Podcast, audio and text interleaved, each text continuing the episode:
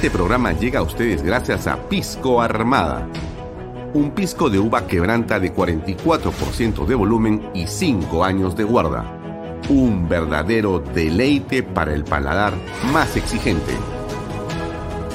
Cómprelo en bodegarras.com y recuerde, tomar bebidas alcohólicas en exceso es dañino.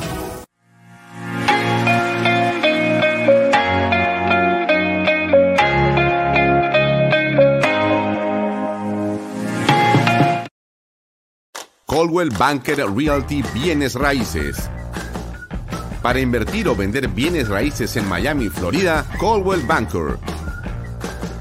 Coldwell Banker, la número uno hace 23 años en Estados Unidos y la número uno en Florida con más de 12 billones en ventas. Comuníquese con Jimena Prele al WhatsApp 001-305-904-0631. Coldwell Banker Realty, bienes raíces.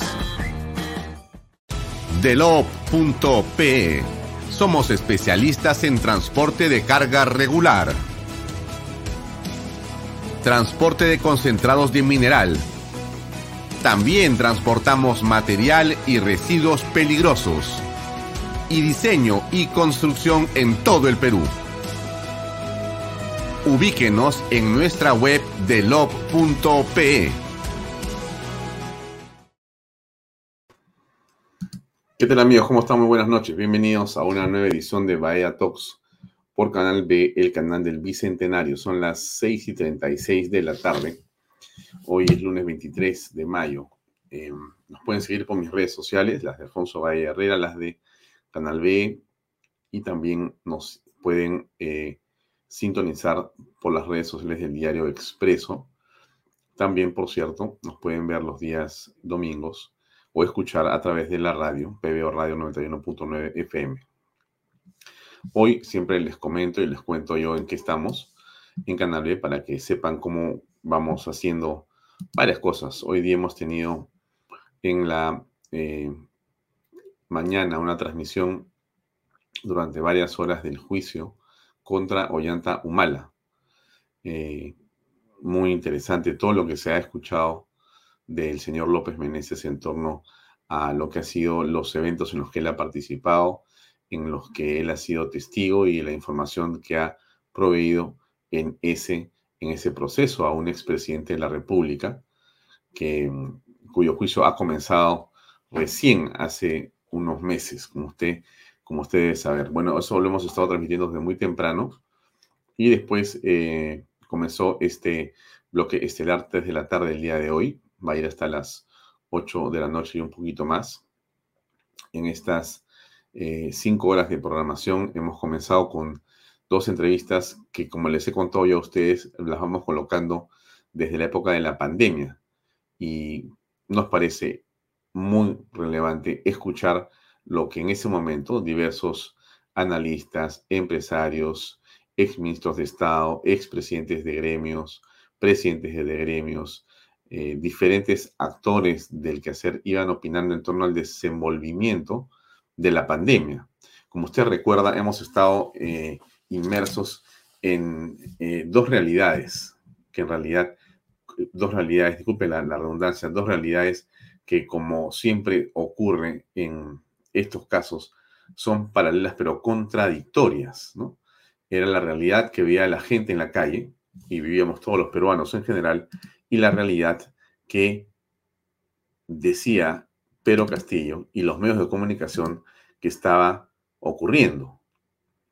Mientras nosotros apreciábamos, junto con los invitados de Bahía Talks eh, de esa época, hablo de mayo del 2020, hace dos años, apreciamos que las cosas estaban a color de hormiga y que las acciones del gobierno estaban dirigidas al fracaso, porque era una eh, improvisación y una ideologización de un proceso sanitario como el que eh, Vizcarra había promovido con sus ministros Zamora y Ceballos. Usted se acordará del ministro y el ministro de Salud solamente con el grupo de gente que los rodeaba.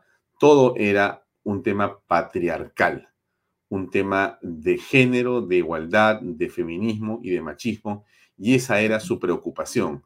No era aplicar políticas sanitarias coherentes y responsables, sino eh, e, esta, esta eh, digamos, posición eh, tan enfermiza de mirar la sociedad bajo un, digamos, lente que excluye todos los demás problemas y que se encarga solamente de ver las cosas por quienes están a favor o en contra de su pensamiento o de su sesgo o su hipersesgo.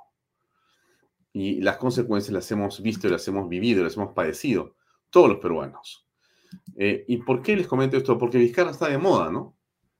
Vizcarra está de moda con todo lo que anda haciendo eh, el conocido lagarto, eh, todos escuchamos y estamos apreciando en las últimas semanas eh, su presencia en medios, no por las ideas que promueve, no ni siquiera por los actos de contrición o de perdón que debería de todos los días, eh, digamos, solicitar a los peruanos después de las cosas que hizo como presidente de la República, sino más bien por otro tipo de circunstancias, por devaneos, de otra magnitud, de otro, digamos, eh, matiz moral. Pero de eso no vamos a hablar, sino de la figura pública como presidente del país. Y por esa razón es que hemos puesto acá dos interesantes entrevistas, tanto del señor Martín Pérez, que ha sido, como ustedes saben, ministro de Estado, ha sido congresista de la República y ha sido también eh, presidente de CONFIEP, y también una de las primeras entrevistas que le hicimos al señor Carlos Galvez, que ahora, bueno, es conocido por ustedes, porque yo lo he invitado quizá unas 10 veces o más a este programa. Pero en esa oportunidad, tanto Martín Pérez el 26 de mayo del 20 como el señor Carlos Galvez el 27 de mayo del 2020 hacen una serie de análisis que son eh, muy, digamos, dramáticos por lo que está pasando en el país.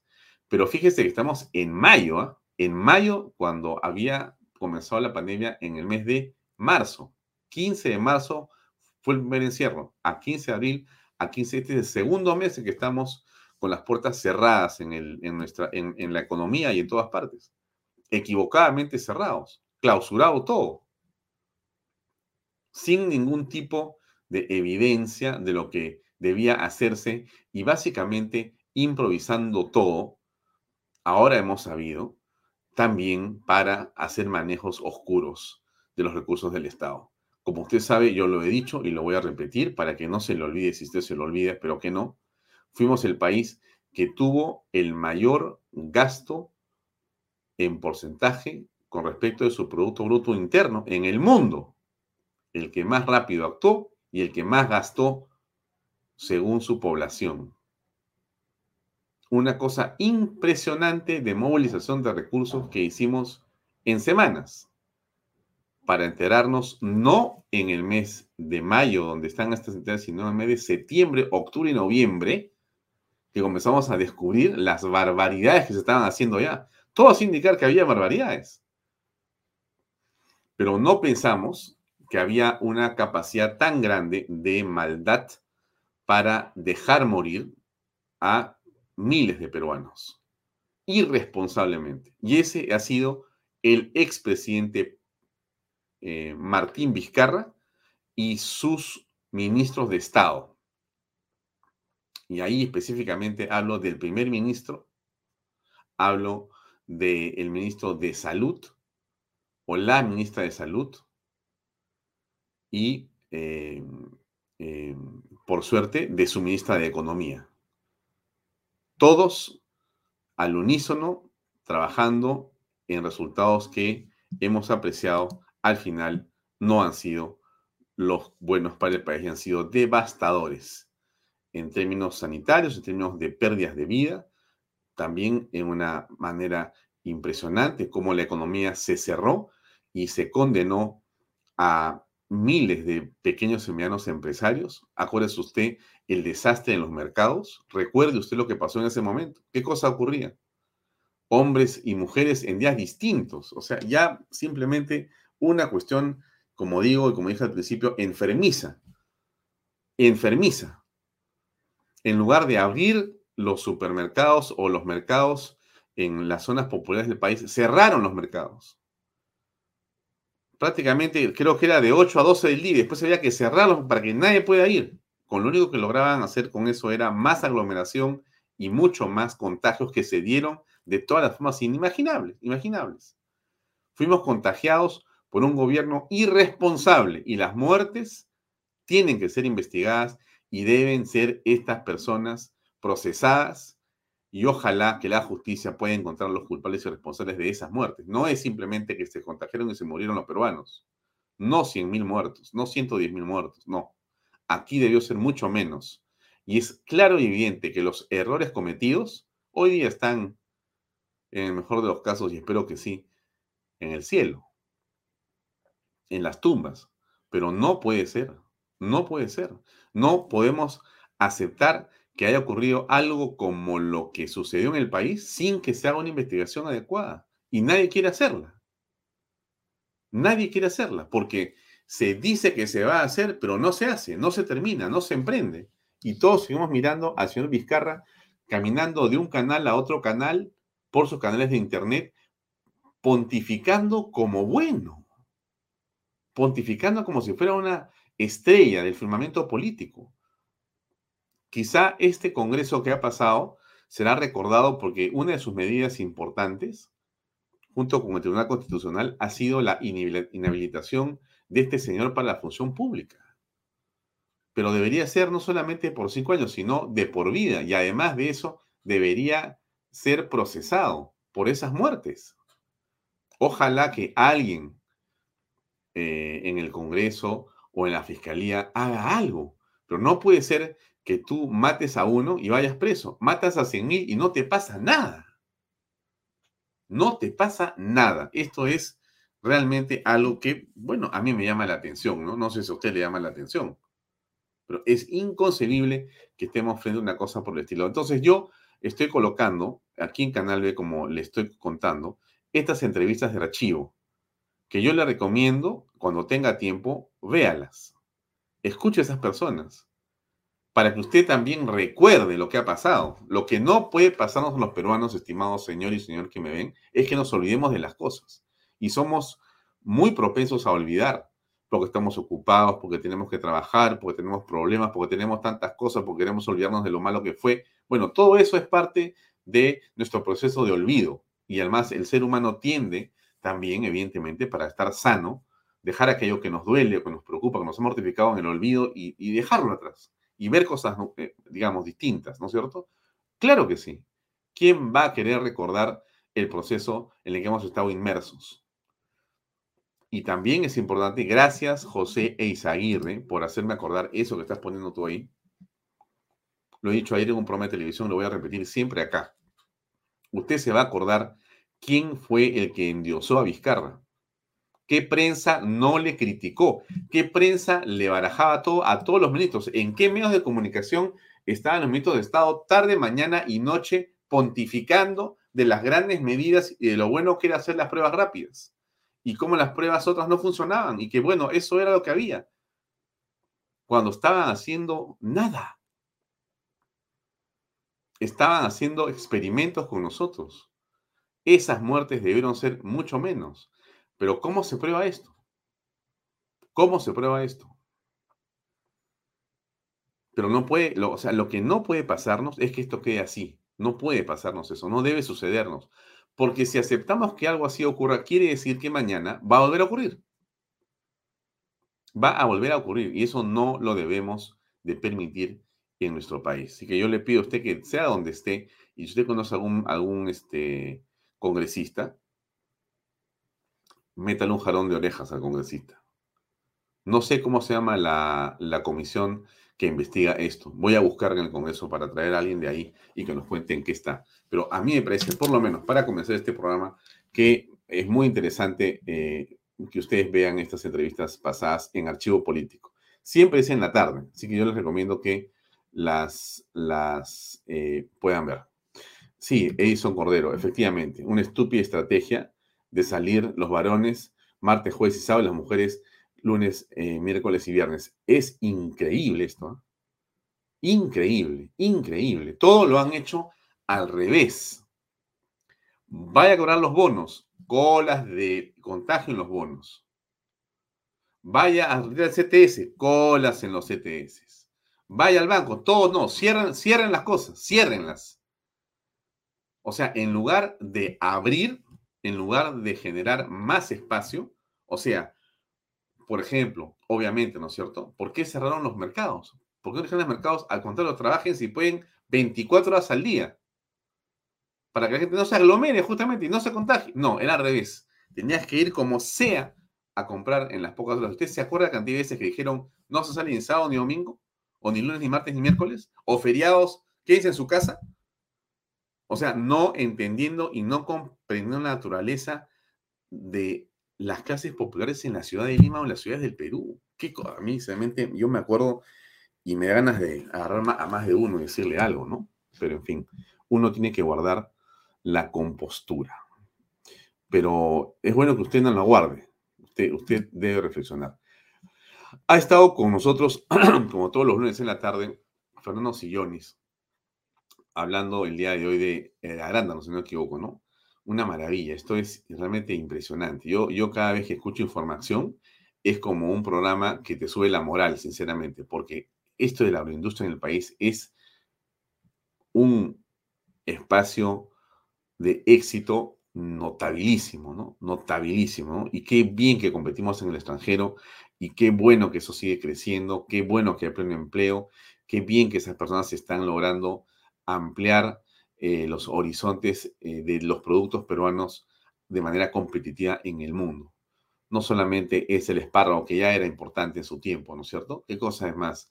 Está las mandarinas, eh, los bananos orgánicos, el arándano, y en fin, podría pasarme seguramente hablando de 10 o 20 productos que son sumamente competitivos en el extranjero y que nos ponen en primer lugar en el planeta. Es increíble.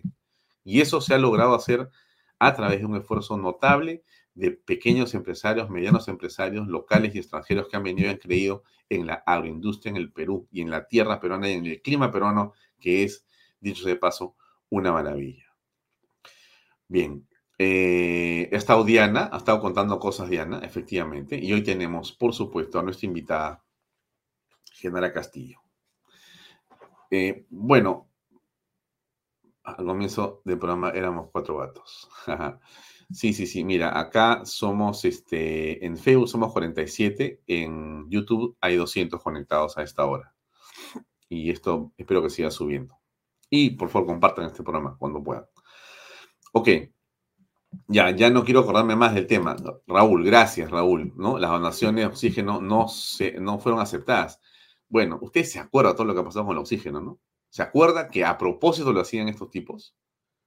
¿Se acuerda todos los escándalos que se han tenido que mostrar cómo en este programa también y en otros programas salían los mineros a decir, pero hemos regalado, estamos tratando y están ahí las plantas que no las toma el gobierno? ¿Se acuerda usted todo lo que pasaba? La gente se moría en las calles porque no había oxígeno. ¿Cómo han robado dinero? Ah? ¿Cómo han robado dinero en la pandemia? Bueno, eh, hoy día en la noche va a estar este, Philip Butters haciendo unas revelaciones.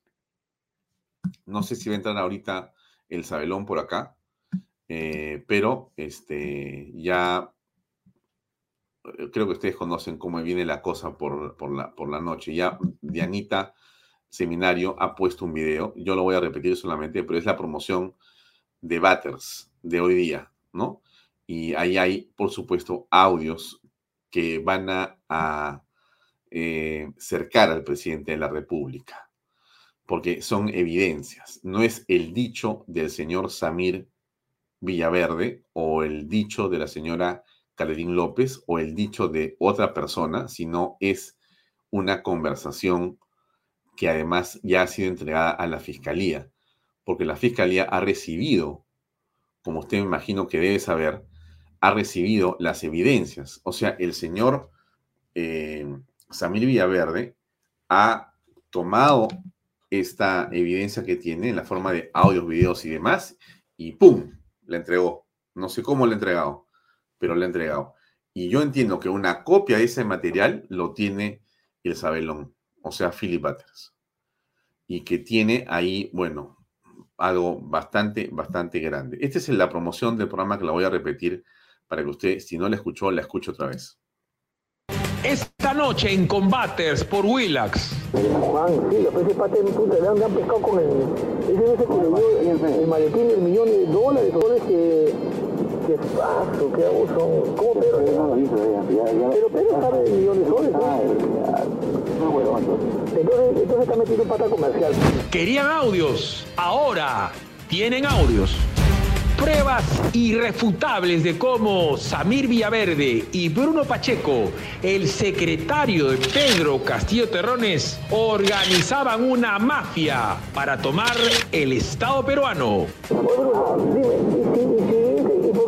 Caso mejor no te vas a un ministerio, no sea, que haya gestión, por ejemplo, sea, por ejemplo, vivienda, un ejemplo, no digo, o por ejemplo... que voy a ganar ahí porque si voy por la hueá... No, no, escúchame, mira. No se pierdan más audios esta noche en Combaters por Willax. Bueno, eso es lo que va a estar hoy a las 10 de la noche en Combaters, ¿no? Seguramente va a tener una eh, audiencia gigantesca. Y nos parece muy bien y nos da un gusto enorme que haya una gran audiencia Combaters, porque ha hecho un trabajo estupendo en este caso también. Entonces, vamos a escuchar lo que tiene Batters. No lo tenemos nosotros. Este, lo tiene él y él verá cómo lo va a manejar. Pero tenemos nosotros otras cosas eh, importantes. Ah, pero antes que nada, ¿qué implica lo, lo, que estamos escuchando en los dos casos, no? Eh, lo comentó Diana Seminario hace unos momentos en Hablemos de Política en este canal, antes. Eh, hay un reparto de ministerios o hay un reparto de botines prácticamente em, y hay una mención a un dinero para el presidente de la República. Hay un maletín, ¿no? Em, eso es gravísimo. O sea, insisto otra vez, estimados amigos que ven este programa, no estamos hablando del dicho de un hombre, estamos hablando de una evidencia que está en manos de la fiscalía. ¿Eso qué significa? Significa que algo tiene que hacerse, algo más tiene que hacerse. No puedes quedarte simplemente como estás ahora. Algo más va a ocurrir. No sé si alguien va a ser detenido, pero esto ya es eh, algo así como flagrancia, ¿no? En todo caso, eh, si no es así, la pregunta es, ¿la prueba que se presenta eh, va a permitir que sigamos esperando qué ahora? Porque según la señora Zoraida Ábalos, el presidente no debería investigarse debería de quedarse así hasta el 2026. Si estos audios se ponen esta noche como van a ponerse en eh, la televisión y después saldrá seguramente una copia a los medios. ¿Qué vamos a hacer los peruanos? ¿Esperar hasta el 2026? ¿Eso es lo, lo democrático? ¿Eso es lo que tenemos que, digamos, esperar? Bueno, ahí se abre una ventana para la reflexión de todos. Eso es donde se habla de los dos millones con el maletín del presidente de la República. O sea, ya es un asunto bien concreto. Hay plata para el presidente de la República. Eso está corroborando lo que dijo en su momento Samir Villaverde. Ahí está el audio que lo conversan con eh, el señor eh, Bruno Pacheco, el secretario del presidente de la República y el amigo del presidente de la República o el financista de la campaña, o el contacto comercial, lo que sea, hablan ellos de las coimas del presidente de la República. Y después, en otro momento, se entiende claramente que se está hablando en torno a si es que para que sirva más eficientemente el señor Pacheco, debería ir a un ministerio para que de ahí se puedan organizar las cosas mejor. Es una banda, es una mafia. Usted se imagina si este audio no mostrara o no eh, tuviera como referencia a Pedro Castillo, sino a Keiko Fujimori o a Alan García o algún político que no les gustan los caviares?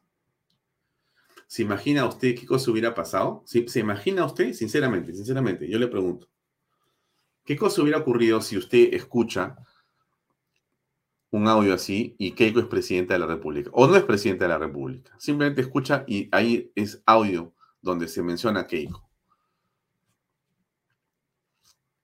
No sé dónde la mandarían ya. Ya no iría pues, a, Santa Mónica, la mandarían a Chayapalca, seguro. O sea, ya de por vida. Pero como es Pedro Castillo, está todavía donde está. ¿Protegido por quién? Mm.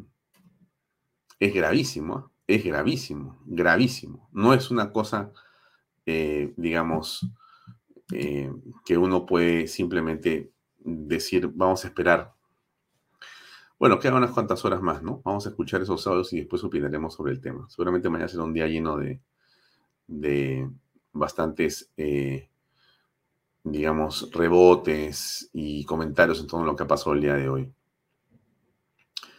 Ahora bien, el programa de hoy eh, es con Genera Castillo, el peligro de normalizar la mentira y la corrupción. Yo le conté a usted hace unas semanas, lo he venido repitiendo en varios lugares, me parece importante. Yo a veces soy un poco este, insistente en los temas, discúlpenme ustedes mi personalidad, soy un poco pesado pero ah, yo tengo la, impresión que hay cosas que son más relevantes que otras y que merece que nosotros lo entendamos. Y por eso es mi, mi, persistencia, mi perseverancia en ciertas cosas. Este tema de Genara, ¿no? Que nace un artículo que ella llama el peligro de normalizar la mentira y la corrupción, qué es lo que pasa con nosotros como personas cuando esto ocurre, lo va a desarrollar hoy día en este programa a las 7 de la noche y cuarto. Va a estar con nosotros en unos 15 minutos más. Yo, como tantas veces le pido a usted, le ruego por favor que escuche esta entrevista. Porque es importante que reflexionemos en torno a lo que nos está ocurriendo como sociedad. Este tema de Pedro Castillo es tremendo, pero este tema de Pedro Castillo tiene algo muy importante. Como todo en la vida, o lo miras en positivo o lo miras en negativo. Mi padre me decía siempre, de todo lo malo, siempre saca lo bueno. Siempre saca lo bueno. Mira las cosas malas y mira cómo le das vuelta a las cosas y encuentras una cosa positiva en cualquier circunstancia. Claro, esto que uno escucha en la noche de un debate va a decir a, las, a las 11 cuando termine el debate, uno va a estar indignado, molesto seguramente. Esa es la prueba. Ahí está. Se pasó este tipo. O sea, realmente un sinvergüenza. Algo tenemos que hacer, ¿no es cierto? Muy bien, muy bien, muy bien, muy bien, muy bien. Pero yo le voy a decir una cosa a usted. Si usted mira mi programa hoy de 7 y cuarto a 8, va a estar seguramente más preparado para escuchar esos audios de las 10 de la noche. Y le voy a decir por qué. Porque yo insisto en que nosotros tenemos que cambiar las cosas cambiar las cosas. Si nosotros no cambiamos las cosas, no nos podemos quejar. Si seguimos pasivos, impávidos o de perfil frente a estos problemas, no nos quejemos. Cambie de canal, vea Fórmula 1, vea al Roland Garros, vaya a ver algún programa donde hay gente haciendo ejercicio o léase un buen libro. Olvídese de los problemas. Ya, en fin, ya pasarán. Pero si usted sigue acá conectado, y hay 300 personas conectadas en este momento. Muy bien. Si usted sigue conectado acá, solamente está pensando que algo se puede hacer. Yo creo que se puede hacer muchísimo, pero depende que sepamos por dónde tenemos que comenzar a hacer las cosas. Un lugar es por nosotros mismos, por lo que nos está pasando, por lo que estamos recibiendo de información. Y eso tiene que ver necesariamente con lo que va a contarnos Kianara Castillo, porque en su artículo ella te explica con claridad y no le voy a preguntar de eso ahora, ¿cómo es que tus sentidos se alimentan de todas estas barbaridades y tus defensas morales se van al suelo? Tú comienzas a degradarte, a degradarte y no te das cuenta, por eso se llama normalización. Tú crees que es normal, normal que la mentira y la corrupción aparezcan en la cabeza, en la mano, en el pensamiento de los líderes, de las personas que son las autoridades de quienes tienen que más bien mostrar un temple y un ejemplo distinto, pero no, esto es como es y tú crees que eso es normal. Y cuando lo ves todos los días, entra por tus ojitos, entra por tus orejas, va a tu corazón, va a tu alma y te la comienza a destruir. A ti, a tu esposa, a tus hermanos, a tus papás, a tus hijos, a tus trabajadores, a todos los peruanos. ¿Y eso qué significa? Significa que eso hace tanto daño que en un lapso de tiempo muy corto, todo lo que pasa a tu alrededor, como tiene corrupción y tiene mentira, tú has creído que eso es lo normal, lo normal, y ya no tienes por qué molestarte y no tienes por qué indignarte y no tienes por qué sorprenderte. No tienes por qué sorprenderte. Y cuando ocurre a tu alrededor, tú comienzas a pensar que está bien y que más bien como no es mucho, si no es un poquito corrupto o un poquito mentiroso, entonces te has salvado hasta que vienen por ti y te llevan del cuello.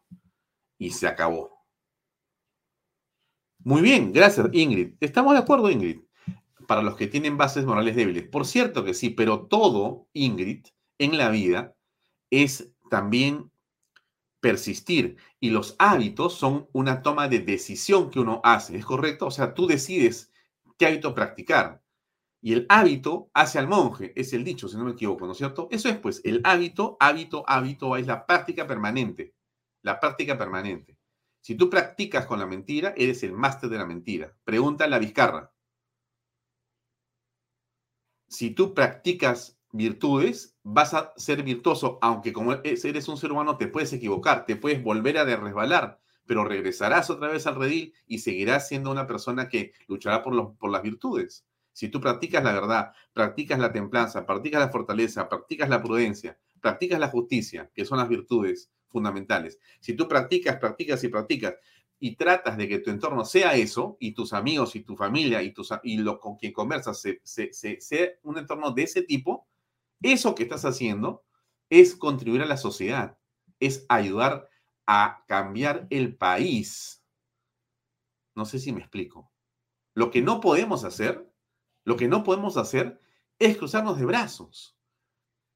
O sea, la, la, la, moral también es una plantita que uno riega con buenos ejemplos, con buenas películas, con buenos libros, con buenas conversaciones, también eso se cultiva, se cultiva. No es simplemente que tú naces y ya eres bueno o eres malo. No, no, no, no, no, no. Uno tiene que trabajar en eso. Por eso es que es una decisión. Ser una persona correcta no es que todos somos, no, no, no, tú decides ser bueno decides ser malo. Así es. Y uno, insisto, eres libre y por lo tanto te, te vienes de cabeza, porque somos normales, somos seres de carne y hueso. Y tú mismo te tienes que corregir y avanzar y en la vida tienes que continuar y avanzar. Esto que les digo es de lo que se trata el artículo. Si tú normalizas la mentira de corrupción, estás así y estás contribuyendo de manera muy importante a que todos estemos así y todos nos vayamos al hoyo. No puedes, no puedes aceptar de ninguna manera que la mentira y la corrupción sean moneda del día a día a tu alrededor. No se puede aceptar eso. Es inaceptable. Tienes que detenerlo. Tienes que detenerlo. Por eso es que yo admiro tanto a esta señora Genara Castillo. Muy bien, no voy a hablarles más de Genara porque va a parecer ya demasiado fan de Genara. Voy a pasar a otra cosa. Ok. A ver. Migraciones declaró nula orden de expulsión de la activista venezolana Paulina Fachín. Ustedes se acuerdan de lo que hemos conversado con esta señora aquí hace unos días. Otra vez, el señor Pedro Castillo y su equipo de gente estaban buscando hacer que esta señora, que está acá hace años, enfrentándose desde aquí a la dictadura del señor Maduro y el señor Hugo Chávez, con valentía, una mujer valiente e inteligente, esta señora la querían regresar o sea, la querían mandar a las mazmorras venezolanas. Este gobierno, este gobierno que dice que defiende a las personas. Bueno, hubo tanta presión que finalmente, ahí está el comunicado de migraciones, me dice que se equivocaron y que se acordaron que existe, ¿no es cierto? Que existe, eh, cabe precisar que la nulidad obedece a que, entre otros aspectos, al emitirse la resolución de expulsión, no se consideró el principio de no devolución que consagra la Convención Americana sobre Derechos Humanos, a la cual es signatario el Perú. O sea, se olvidaron. O sea, imagínense ustedes esta barbaridad. A una mujer y a su familia la tienen en vilo semanas Ella tenía que esconderse para no la vayan a capturar con, ya con la policía, con su foto lista para chaparla, meterla en un avión y mandársela a Maduro para que haga papilla de esta señora, de esta mujer. Y gracias a los medios de este lado, los buenos medios, hemos hecho todo lo posible por protestar por esta mujer. Bueno, se ha logrado finalmente que esto eh, emita migraciones y se detenga este atropello. Alguien dirá que no llora no mama, ¿no? Sí, está bien, pero bueno, es importante saber que esto ha sido resuelto. Qué bueno, qué bueno por Paulina. Qué bueno por Paulina, por su familia y por el Perú. Qué bueno, señores. No hemos sido eh, cómplices de una barbaridad. Hubiera sido una barbaridad diplomática hacer esto. Se ha logrado salvar a Paulina, a su familia, pero también la dignidad de los peruanos. Esto no se puede aceptar. Continúo. Eh, la ley de retiro de los 8.400 soles de la AFP la firma el presidente. Muy bien. Miren, aquí vamos a estar en desacuerdo seguramente con muchos que me van a escribir, que, que siguen este programa. Y les voy a explicar por qué. Yo entiendo qué es y para qué sirven las previsiones y los fondos de pensiones. Sé que es importante. No acepto, no acepto que sean obligatorias. Es mi punto de vista sé que son fundamentales. Yo me resisto, con todo respeto por todos los señores que conozco de las AFPs, me resisto a pensar que a un peruano tú tengas que decirle cómo tiene que guardar su plata para viejo, porque si no, se la va a robar, se la va a tirar o se la va a, a fumar o a tomar o a beber. Me resisto a pensar que si tú no le descuentas, él no va a saber cómo guardar pan para mayo. Me resisto a pensar en eso. Pero ese no es el punto. El punto es que el sistema ha estado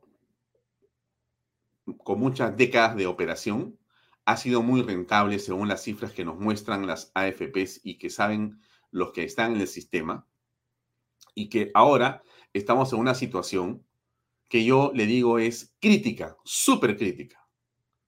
Yo sé que hay mucha gente que está ganando un huevo de plata en el país en este momento. Así, un huevo de plata, por una serie de factores pero hay una gran mayoría de peruanos de la clase media que está con la soga al cuello, a punto de hacer, o ya hizo, ¡pum! Por la situación donde no hay trabajo, donde no hay inversión, donde, insisto, tienen los hijos en los colegios que han tenido que sacarlos de los colegios privados, que no pueden pagar las cuentas todavía, que no pueden pagar la cuenta de la universidad y que están asfixiadísimos. Y eso que tienen las AFPs es lo último que les queda, porque ya ni el banco les da plata y porque no pueden endeudarse más. Entonces, para muchos dirán, pero no es nada, 18 mil soles. Perdóname. Hay gente para quienes 18 mil soles lo es todo. Todo. Todo. Entonces, esta ley, que puede ser, en opinión de algunos técnicos o políticos, irresponsable o populista, yo creo que en esta circunstancia y me van a disculpar los amigos que piensan que no es así, yo creo que era necesario darla. Esta ley era necesario darla. Sé que se le mete un golpe al sistema previsional en el país, sé, pero sabemos todos nosotros que también ese sistema necesita un ajuste. No puede ocurrir que sigamos como estamos. No puede ser. Ni 4 FP solamente, ni las cosas como están. Es inaceptable inaceptable. Y así como no se puede aceptar medidas o políticas populistas de un gobierno, tampoco se puede aceptar que en la parte privada existan condiciones como las que hemos tenido hasta el día de hoy frente a una pandemia como la que estamos viviendo. Por favor, cada cosa en su lugar. Yo entiendo todo lo que pueden decir todos los voceros y todos los AFPianos que han dicho que de ninguna manera, porque este es el fin del sistema, ya estamos hasta las patas, los que se preocupan son los que se quedan, ¿cómo es posible? Todo ese discurso podemos repetirlo un millón de veces. Lo que tú no puedes hacer es decirle a un padre de familia, hipoteca tu casa para pagar tus cuentas. No puedes decirle, degrádate como ser humano. No puedes decirle a los niños, no vas a ir a la universidad. Mira cómo haces con tu futuro. Porque entonces el sentido de una AFP comienza a pervertirse en los hechos. Y eso no, no critico a ninguna de ellas, ninguna.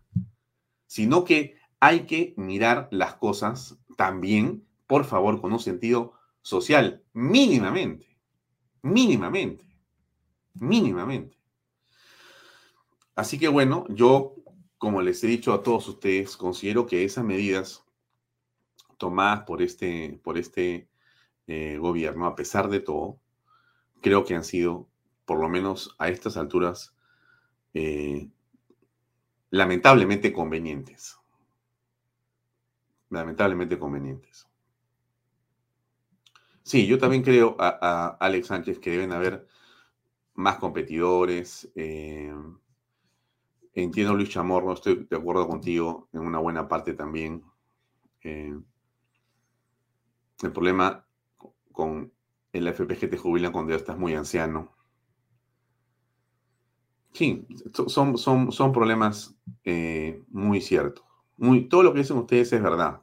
No, no, no, yo, no, yo no quiero ser irresponsable de ninguna manera, menos en un medio de comunicación, pero hay cosas en las que yo creo que tenemos que tener un sentido un poco distinto en la forma en cómo lo atendemos. Hay reglas y hay normas y hay, y hay estrategias, pero hay un sentido común. Para eso es la política, pues, justamente. Justamente. O sea, la política sirve para ver los temas de la sociedad, de la polis, y tiene que ver con resolver sus problemas, no en el futuro solamente, sino en el presente también. Y lo que ha pasado con el COVID es que se llevó a la mamá o se llevó al papá se llevó a que, a que tenía sustento de la familia o y simplemente hizo, hizo que se perdieran los trabajos, que quebraran las empresas. No hay ingresos, no hay chamba, no hay chamba. Y entonces cuando tienes un paquete de plata en la AFP y no tienes chamba, la pregunta es, ¿qué haces? Sigues pensando en el futuro, pero te preguntan todos, pero si no tengo para el presente, no tengo para ahorita, ¿cómo me vas a pedir que yo espere mi jubilación, si no puedo esperar, necesito pagar cosas ya. Esto que ha hecho eh, Castillo con iniciativa del Congreso de la República es algo que, por más doloroso que sea para ese sistema de pensiones, yo creo que es algo que había que hacer. Eso es lo que había que hacer. Bien. Eh, sí, y, el señor Roberto Sánchez, ministro de eh, Comercio Exterior, si no me equivoco. No sé qué hacen las Bambas, pero también se fue, eh, está buscando, me parece, ser presidente del Consejo de Ministros. ¿no? No, sé, no sé qué cosa va a hacer, pero en fin, los señores de Gamarra lo quieren. A ver, escuchemos. Rechazamos la, la presencia del ministro Sánchez en Gamarra porque nos han traicionado al negar las salvaguardias y a los únicos que están beneficiando es a la ropa china que viene, invade y nos han condenado a la quiebra. Por eso estamos aquí, para rechazar su presencia. Nosotros, Señor, no somos los ayayeros de nadie. No le vendan mentiras a la gente diciendo que Gamarra los aplaude. Nosotros no le aplaudimos a nadie, exigimos el trabajo, exigimos que se impongan salvaguardias en contra de la ropa importada que está matando nuestra industria. Por eso estamos acá indignados. Ninguno de nosotros fue convocado ni estamos enterados de ninguna agenda que el gobierno esté trabajando para Gamarra. Desconocemos lo que se haya trabajado porque no estamos enterados el 80% de los gremios de Gamarra estamos acá presentes. Nosotros demandamos soluciones integrales, partiendo del punto número uno, salvaguardias con financiamiento, con transferencia tecnológica y con mercado. Sin mercado no existe nada, todo lo demás es un saludo a la bandera. Hemos sido una vez engañados por este gobierno, por los ministros más que nada, hemos tenido reuniones, meses de trabajo y al final nos han traicionado. Nosotros hemos pedido las salvaguardas, que es la protección nacional de nuestra industria. Ya Gamarra está colapsando porque no tenemos una industria nacional. Todos los productos que vienen son de la China. Más del 95% son productos chinos. Y no, nuestra producción nacional está en un 5%. Esa es nuestra realidad y queremos cambiar eso. Nosotros siempre hemos sido un, un sector textil muy fuerte a nivel nacional en todos los tiempos y hoy en día ya estamos en decadencia. Al final nos vamos a quedar más de un millón de personas fuera sin trabajo y eso estamos defendiendo. usted que con esa declaratoria de estado de Será 1% solamente. El 1% va a solucionar, porque nosotros tenemos préstamos en los bancos, nos dan. Entonces, lo que nosotros no necesitamos dinero, nosotros necesitamos reactivar nuestra economía, trabajo. Y en trabajo lo vamos a hacer nosotros mismos, que somos productores. Nosotros somos confeccionistas productores, textileros. Entonces, defendemos nuestra industria nacional. ¿Usted es presidente o directivo de algún gremio? Yo soy presidente de la Federación de Empresarios de Gamarra. Hemos estado con los ministros, hemos estado con el presidente y nos ha engañado, realmente nos ha engañado. ¿Usted estuvo en esta reunión en Palacio de Gobierno? Estuve en la reunión de Palacio de Gobierno, justamente, donde hubo un compromiso, del, más que nada, del ministro de, de Hacienda, que es el ministro de Economía y Finanzas. Y tanto de- el que llevaba la mesa de trabajo era el ministro este, Roberto Sánchez. bueno, pero Sánchez está en otra. Está, creo que una carrera clara y lógica, lógica desde su punto de vista me refiero, ¿no? Para ser primer ministro, ¿no? O para quedarse en el cargo. Bien, son las 7 y 21. Vamos a darle nuestra bienvenida a Genara Castillo, que está con nosotros aquí. Genara, ¿cómo estás? Buenas noches. Hola Alfonso, qué gusto estar nuevamente en tu programa. ¿Qué tal, Genara? El gusto es mío, sinceramente. Déjame eh, comenzar por compartir. eh, no, mejor no lo comparto, mejor lo voy a leer y escuchen un segundo. Solamente el principio del artículo del que quiero comentar y quiero conversar con la eh, doctora Genara Castillo. Ella tuvo la cortesía de enviarme eh, algo que escribió y yo eh, encontré ahí una fuente de inspiración muy importante. Y quiero leerle el primer párrafo y la pregunta que ella provocadoramente pone ahí después desarrolla el tema. Y dice así, el artículo dice, normalizar la mentira y la corrupción.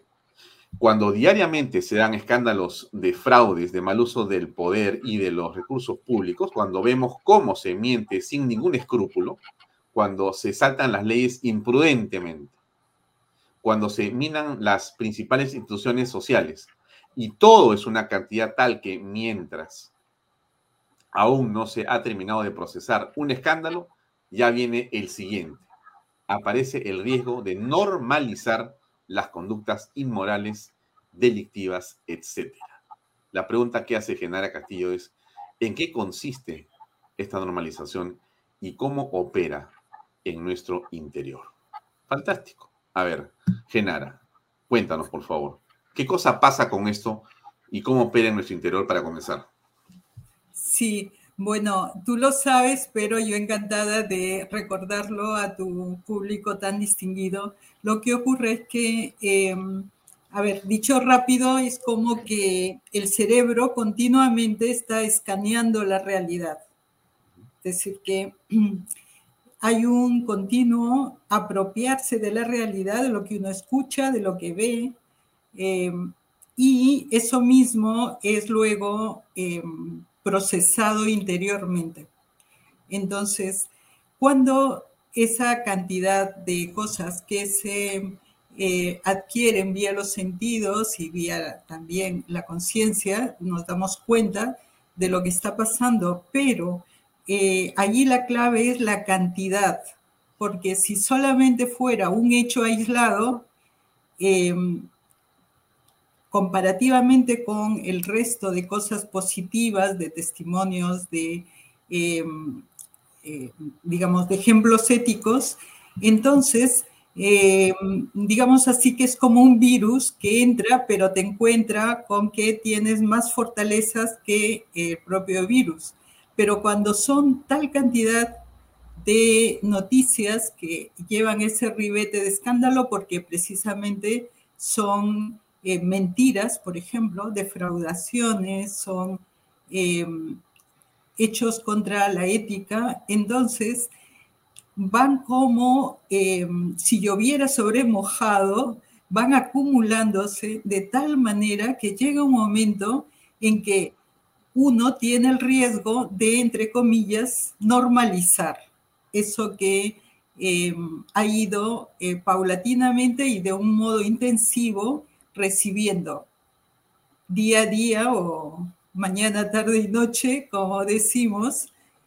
Y ese es el peligro, porque al normalizarlo, le estamos eh, inconscientemente eh, dando el plachet, o sea, diciendo, bueno, eh, que pase y preparándonos para el siguiente escándalo. Es decir, que, que es como unas expectativas que por supuesto se cumplen enseguida, no pasan las 24 horas, que de nuevo tenemos encima un montón de eh, hechos, eh, digamos así, con faltas de ética, y, eso origina en, em, en fin, la psicología social tiene N ejemplos, pero origina un ambiente de presógeno en que las personas eh, van como eh, acostumbrándose y a la em, imposibilidad de hacer nada. O sea, ahí la peor tentación es decir, esto eh, no se puede parar, esto no hay quien lo cambie, y entonces la gente entra en un modo de depresión, entre comillas, social, por tal cantidad de hechos negativos que se han ido eh, procesando y han ido ingresando interiormente a la conciencia de los ciudadanos.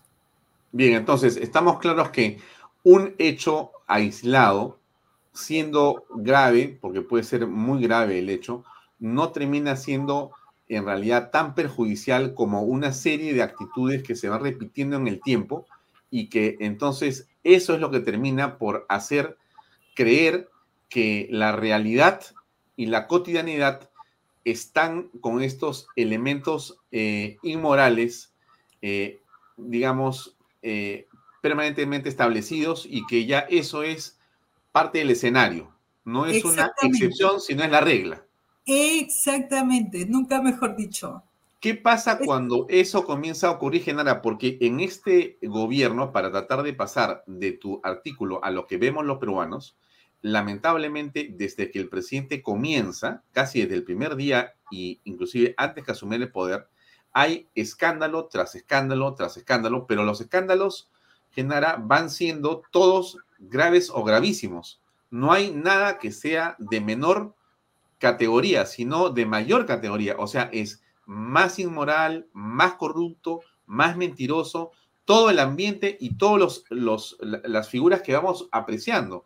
O es el hombre que se reúne a escondidas, o es el hombre que eh, miente con una tesis, o es la relación de los ministros de Estado con corruptos, o son corruptos en el Estado, o gente que miente en los currículums, o gente que ha robado o que se metió aquí para robar gente que confiesa en audios de que efectivamente el presidente recibe dinero aparentemente y dicen que el mejor ministerio es para ti, pero para que hagas negocio con nosotros. Y eso empiezas a escuchar y dices, oye, pero esto ya, ya, ya no es de un día, no es un caso, no es, no es el escándalo de Watergate, ¿no es cierto? No es tal tema, ¿no? No, es todo el día, o sea, es la conducta permanente de este grupo de personas, pero es el, es el gobierno, o sea, es tan grave. ¿eh?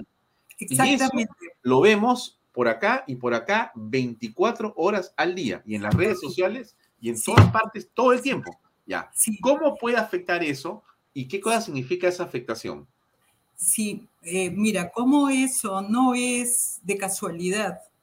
O sea, eso no es que a alguien se le ocurre, no eso no es de casualidad. Eso es lo que sería muy largo detallar, pero son los procesos de denigración moral de un pueblo.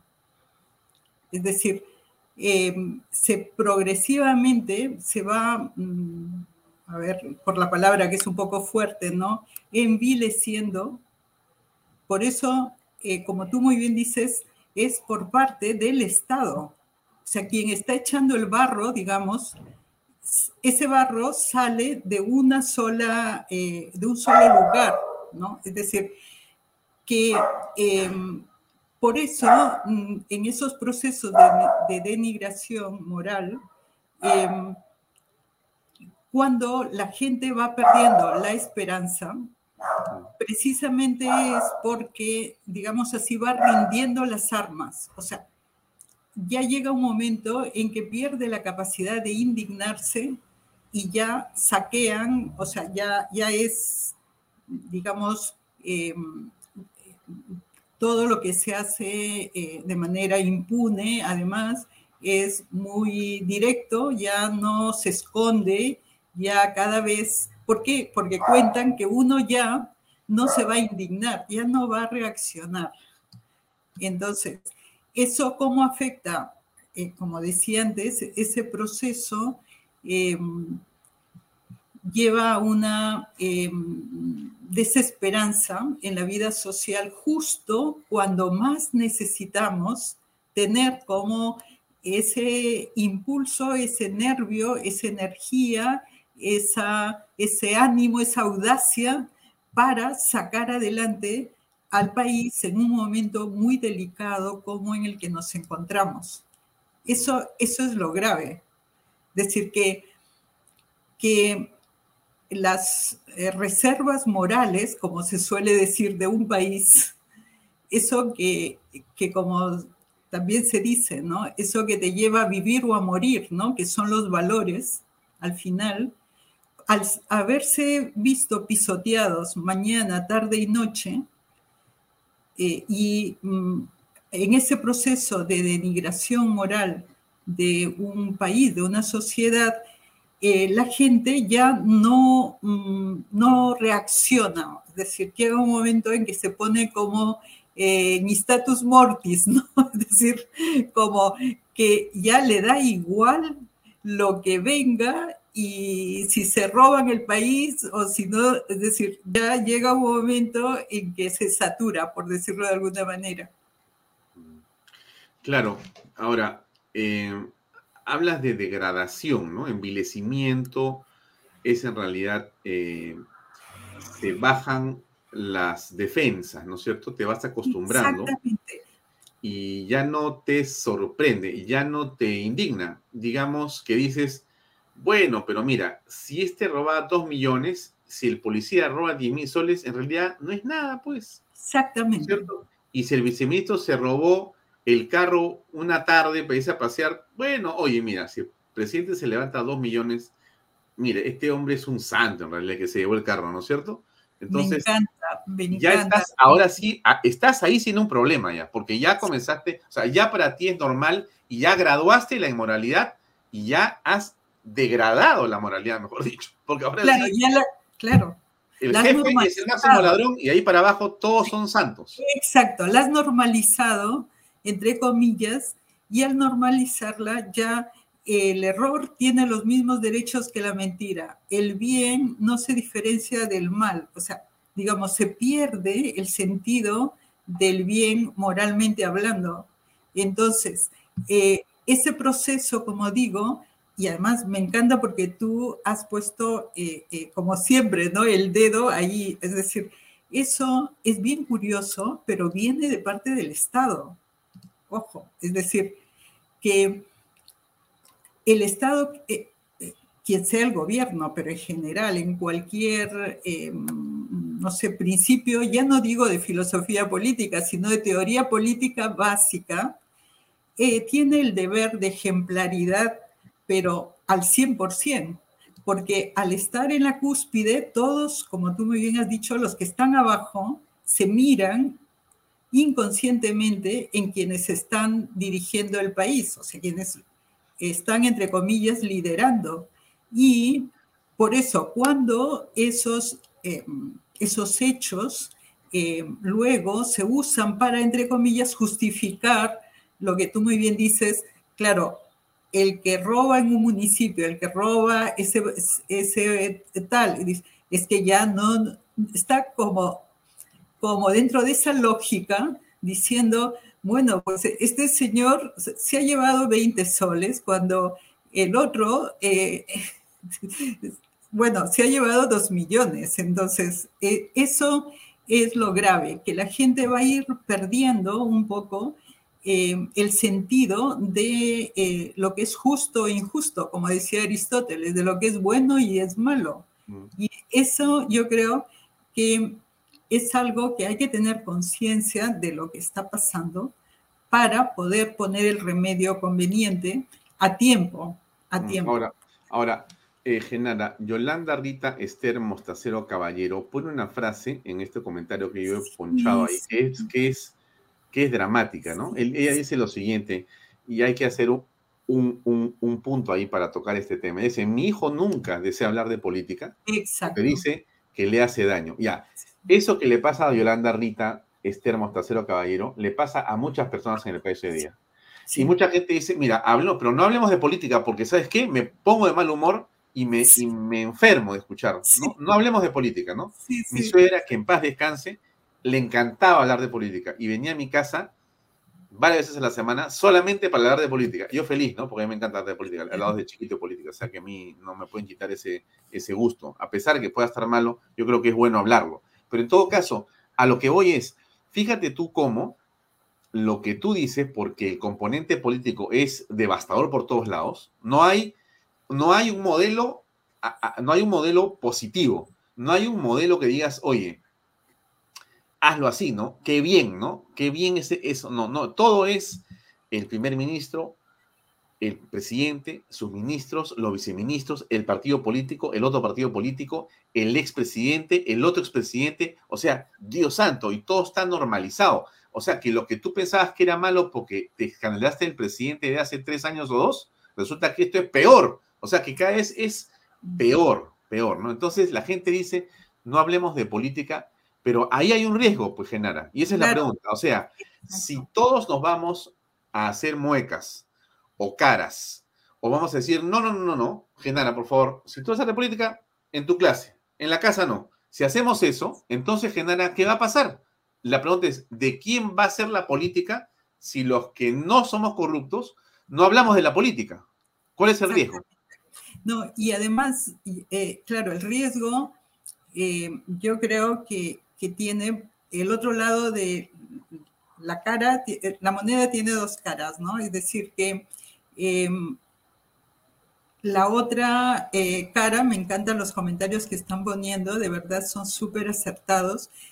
La otra cara es que em, las personas, em, digamos así, eh, nos apoyemos en algo que sea lo suficientemente fuerte como para soportar la mugre, para decirlo ya de una vez, aunque la palabra mugre a veces se queda corta, ¿no?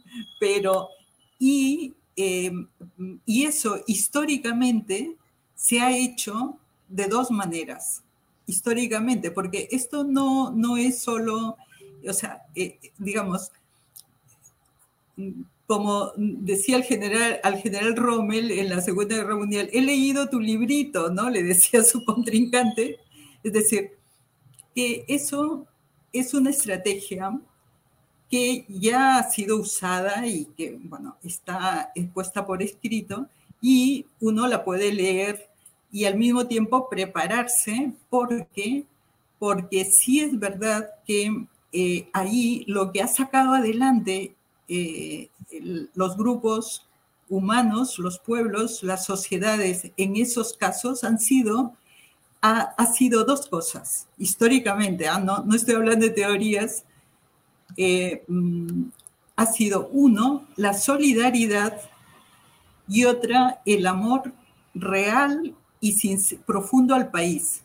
Es decir, uno no ama, por ejemplo, a un hijo, un padre no ama a un hijo porque, porque no tenga mugre, porque todo sea maravilloso en él, porque sea, bueno, pues de punta en blanco y uno ama precisamente cuando más le necesita el país, eh, es cuando uno tiene que probar su amor con, con, con, obras. Por ejemplo, Roma, esto lo dice Chesterton en, en su gran libro Ortodoxia, dice, Roma eh, no la quisieron porque era grande. Roma fue grande porque la amaron. Es decir, cuando eh, precisamente uno vea el país con, con todas nuestras tradiciones, con toda nuestra, la misión que tiene el Perú, que es potente, con toda la gente que es en su gran parte maravillosa. O sea, ese señor que se levanta cada mañana, que madruga para sacar adelante su familia, esa señora del, del, de la olla común, eh, o sea, ese, ese padre o madre que se sacrifican, etcétera. Es decir, el Perú eh, tiene unas reservas increíbles, increíbles, ¿no? De, para salir adelante y haya, han habido ocasiones más duras incluso que estas, ¿no? Ah, hay algún autor que decía, ¿no? Donde se pone el dedo salta la pus, ¿no? Y, refiriéndose a una situación anterior. Y luego en, el, en la época del terrorismo, eh, ¿te acuerdas que caminábamos, en el 89 caminábamos por la calle con un miedo en el cuerpo y secuestraban y mataban incluso a personas queridas, etcétera. Pero siempre se ha puesto mm, en, digamos así, a prueba el cariño de los que realmente quieren al Perú, que yo sí pienso que somos una gran parte de ciudadanos, la mayoría, digamos, y que frente a ese riesgo que tú muy bien has señalado, ¿no? Es un riesgo real, tenemos que reaccionar más bien eh, en vez de eh, arrugar, como dicen los chicos, o de decir, no, mejor no me cuentes, ya no, no veo televisión nunca, ¿no? No, no quiero enterarme. Más bien es al revés, el decir, mi país me necesita, la sociedad en estos momentos necesita que todos pongamos el hombro en las tres instituciones básicas, que son la familia, las instituciones educativas y en la empresa. Si empezáramos haciendo campañas de valores, que esos valores que tenemos, esos ejemplos, esos testimonios que hay, que hay, que hay en el Perú, eso nos pondría como, digamos así, serían como las vitaminas, para tomar el ejemplo del coronavirus, que se han entrado muchos gérmenes, muchos mm, mm, desde fuera, etcétera. En cambio, las defensas por dentro se incrementarían haciendo esas campañas que, por otra parte, eh, tú mismo estás promoviendo y hay otros eh, medios de comunicación que también eso es lo que históricamente ha sacado adelante un país y, la solidaridad. Es decir, que es lo que nos ennoblece, lo, es lo contrario de la denigración. Entonces, históricamente eso ha pasado el caso polaco, bueno, pues podríamos pasar todo el rato revisando históricamente los hechos que mm, en situaciones muy delicadas han sacado adelante los, Exactamente. Muy bien, muy bien. Platón dice esta frase que tiene mucho que ver, alguien la escribió, yo quería buscarla con el autor y que lo dijo él, recuerdo, porque bueno, lo he leído, no, no, no he escuchado a Platón, solamente he visto las referencias de esta frase. El precio de desentenderse de la política es ser gobernado por los peores hombres. ¿A eso te refieres? Sí, y además, el, el, eh, también lo decían los socráticos, ¿ah? que hay que preguntarse si el precio eh, de no hacer nada, si eso es mayor que hacer algo. Es decir, que eh, cuando eh, tenemos una ofensiva de ese calibre, es humano que nos retraigamos, porque es como que te, te van a tirar con un puño en el estómago y uno se retrae.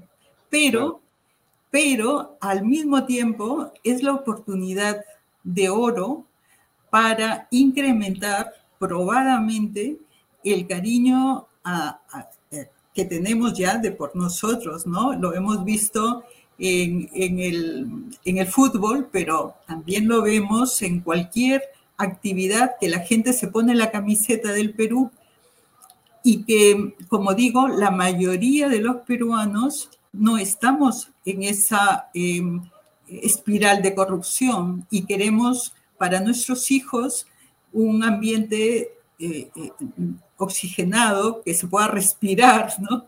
Y, y, pero eso nadie nos lo va a regalar, o sea, eso hay que pelearlo, hay que eh, promoverlo, así como tú lo promueves, igual en los medios de, en otros medios de comunicación, la prensa escrita, eh, televisiva, etcétera, y en los colegios y en las familias, en las tres instituciones básicas. Si se hace eso, eh, es de verdad una oportunidad muy grande para reafirmar valores, para crecer con todos juntos y como digo, eso con un norte que es la solidaridad.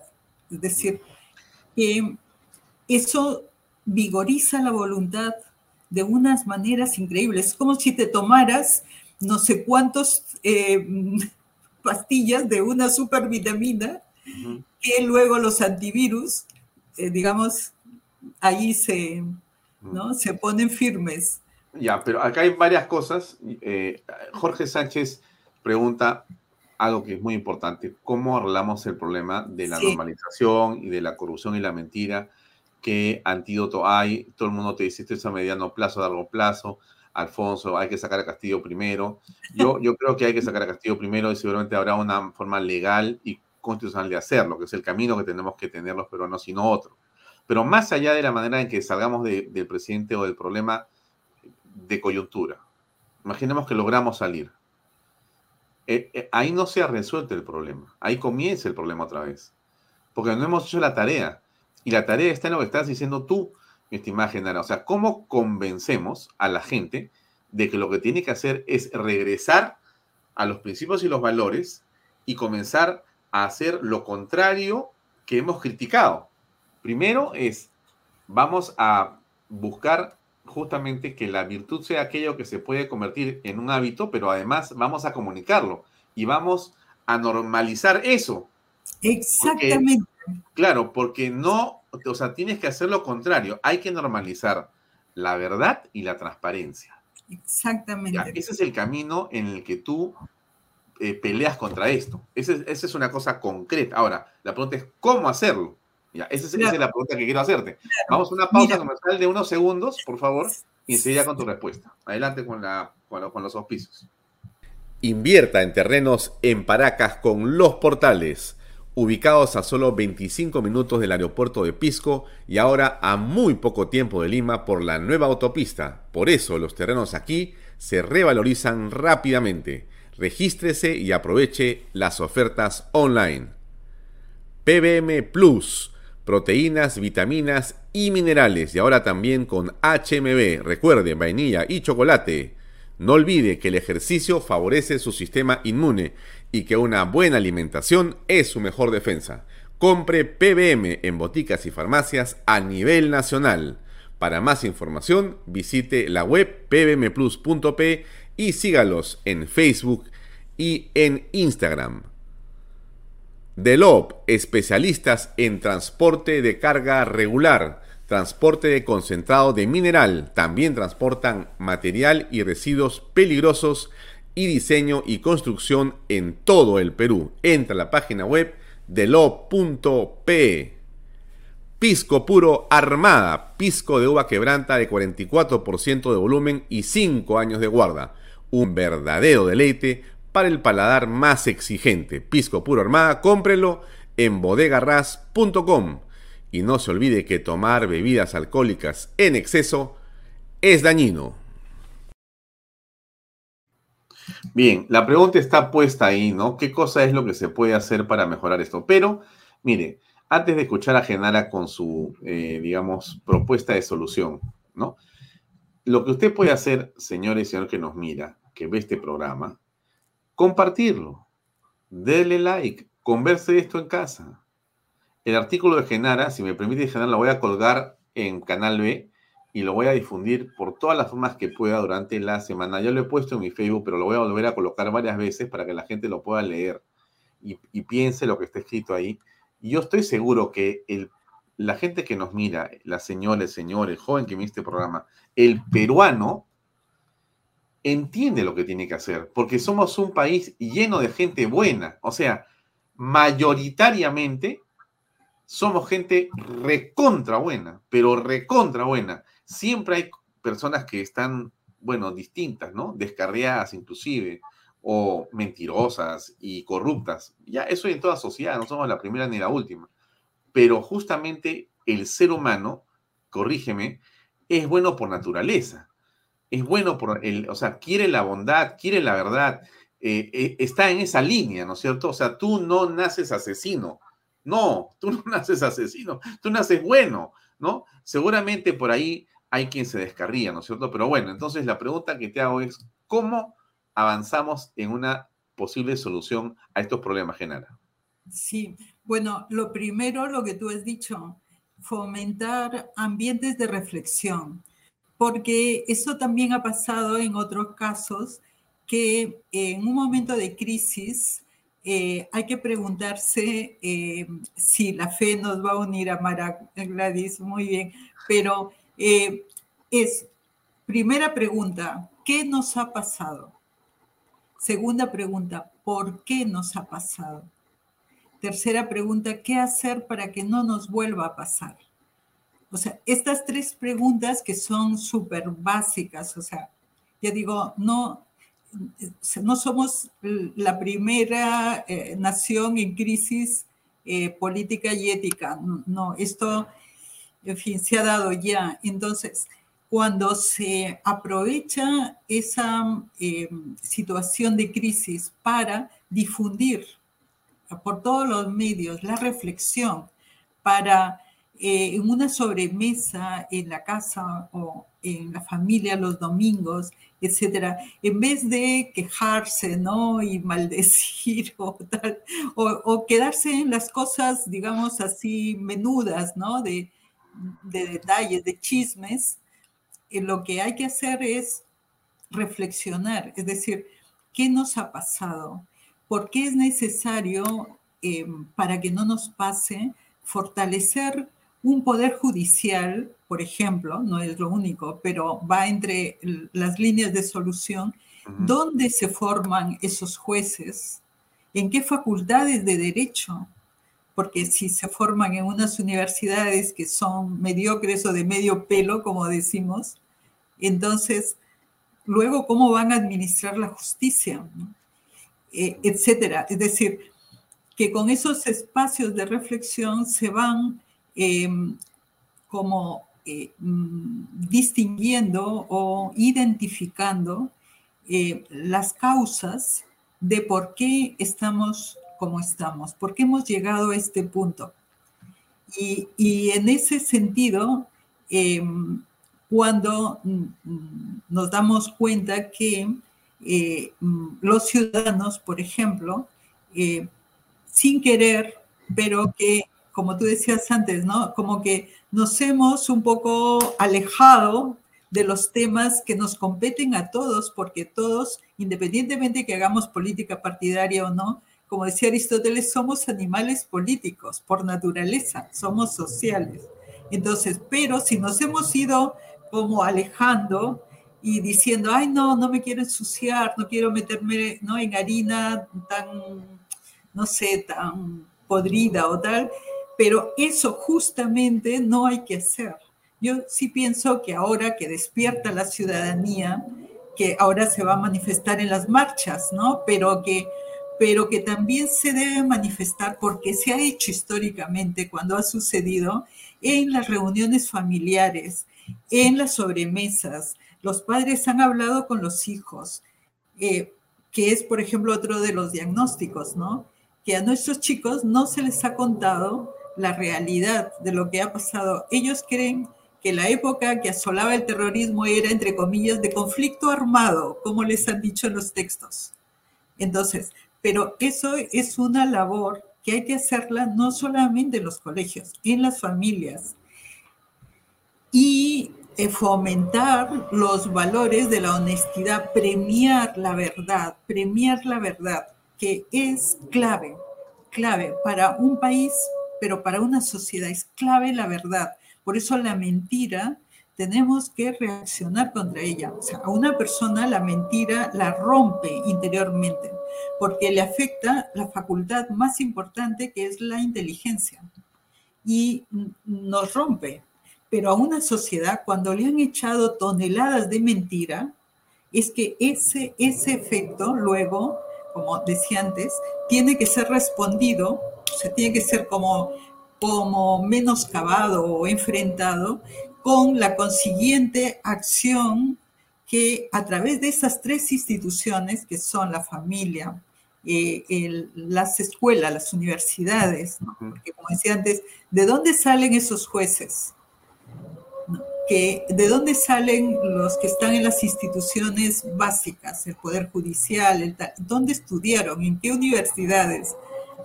Es decir, que aquí eh, es una gran oportunidad para hacer un profundo examen de conciencia. Las universidades, los colegios, ¿qué no hemos enseñado a los chicos? ¿por qué no les hemos contado la historia? Y se la han contado así, la narrativa que les han dado es otra, distinta, interesada además. ¿Qué no hemos hecho y qué tenemos que hacer en el futuro? Y va ahí en la línea de fomentar los valores de una manera consciente. Y creo que podemos hacerlo, que tenemos suficiente capacidad los peruanos, aún tenemos capacidad. Cuando si llegara un momento en que ya no pudiéramos distinguir el bien del mal, o sea, ¿qué ha pasado? Ah? Ha pasado. O sea, si ya estaríamos en ese momento, ya, digamos, sería más difícil todo. Pero ahora todavía estamos a tiempo. O sea, lo bueno de esta situación es que las cartas están boca arriba. Entonces, ahora ya sabemos qué ha pasado durante estos últimos 20 años, ya sabemos cómo las instituciones han sido tomadas, ya sabemos. Entonces, es la oportunidad genial para hacer la reacción eh, que es ciudadana, es independientemente de que sean los partidos políticos. Ahora, yo sí creo que los partidos políticos tienen una responsabilidad enorme, enorme, porque aunque los hayan menoscabado, pero los líderes, aún los que todavía quedan, tendrían que unirse más allá de sus intereses personales, de si ganan eh, las alcaldías o las gobernaciones en las próximas elecciones. O sea, tendrían que hacer un esfuerzo de unirse, porque, como tú muy bien dices, eh, hay que hacer cosas a corto plazo, a mediano plazo y a largo plazo.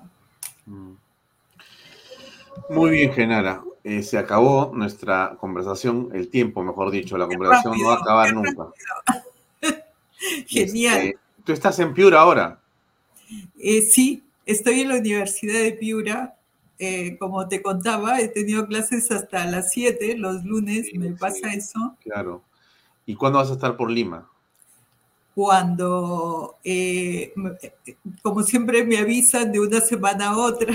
Ah, Cuando tenga que ir al PAD, seguramente. Ojalá haya oportunidad de verte personalmente. Este, hay muchas cosas que conversar. Y yo creo que, eh, por llamarlo de alguna manera, el insumo que tú puedes producir para ayudar en este problema que tenemos nacional es muy importante. Entonces, eh, lo tienes en tu cabeza, lo tienes en tu corazón. Hay que, hay que comunicarlo a los demás y hay que eh, normalizar eso más bien, para que, para que hagamos el trabajo contrario, ¿no? O sea, somos más que los malos, los buenos somos más. Sí. Somos la mayoría. Entonces no podemos de ninguna manera ni dejarnos vencer ni perder la esperanza. Jamás, jamás. Está prohibido. Eso no hay, no hay derecho a hacerlo. Eso moralmente no se puede hacer, porque es justo lo, eh, el deber, lo que hay que hacer es lo contrario. Exactamente, o sea, eh, pero, pero hay que estar convencidos que somos más y que podemos más. Y que lo que no podemos nunca es ni darnos por vencidos, ni pensar que ya no hay nada que hacer, ¿no? Que no, que no, eso sería realmente un desastre. Así que, Genara, mi agradecimiento en nombre de todas las personas que nos están viendo por habernos acompañado el día de hoy. Te deseo mucho éxito. y, nos vamos a juntar personalmente para conversar de varios temas que tenemos que ver. Te agradezco mucho. Encantada, encantada. Ah, muchas gracias por tu tiempo. A ti. Un honor. Buenas noches. Bien, amigos, era Genara Castillo. Yo soy fan de Genara Castillo, ha sido mi profesor, he tenido la suerte de tener a esta profesional, a esta brillante mujer eh, compartiendo eh, el aula con mis otros compañeros y me he sentido muy, muy feliz hoy día de poder compartir con ustedes una media hora de su tiempo para que ustedes puedan también sentir eh, cómo un pensamiento claro en estos temas nos puede ayudar a entender dónde están nuestras armas, nuestros recursos. ¿Cómo te enfrentas a estas personas? Hoy día ha quedado claro en esta conversación. Estoy seguro que sí. Bien, deseo lo mejor a usted y nos vemos mañana a las seis y media en punto en una nueva edición de Vaya Talks por Canal B, el canal de Bicentenario. Gracias por acompañarnos y muy buenas noches. Este programa llega a ustedes gracias a Pisco Armada. Un pisco de uva quebranta de 44% de volumen y 5 años de guarda. Un verdadero deleite para el paladar más exigente. Cómprelo en bodegarras.com y recuerde, tomar bebidas alcohólicas en exceso es dañino.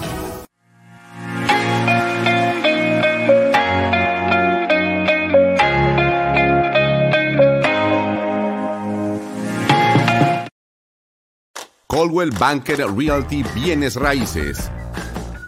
Para invertir o vender bienes raíces en Miami, Florida, Coldwell Banker. Coldwell Banker, la número uno hace 23 años en Estados Unidos y la número uno en Florida con más de 12 billones en ventas. Comuníquese con Jimena Prele al WhatsApp 001-305-904-0631. Coldwell Banker Realty, bienes raíces. Delop.pe Somos especialistas en transporte de carga regular. Transporte de concentrados de mineral. También transportamos material y residuos peligrosos. Y diseño y construcción en todo el Perú. Ubíquenos en nuestra web de log.pe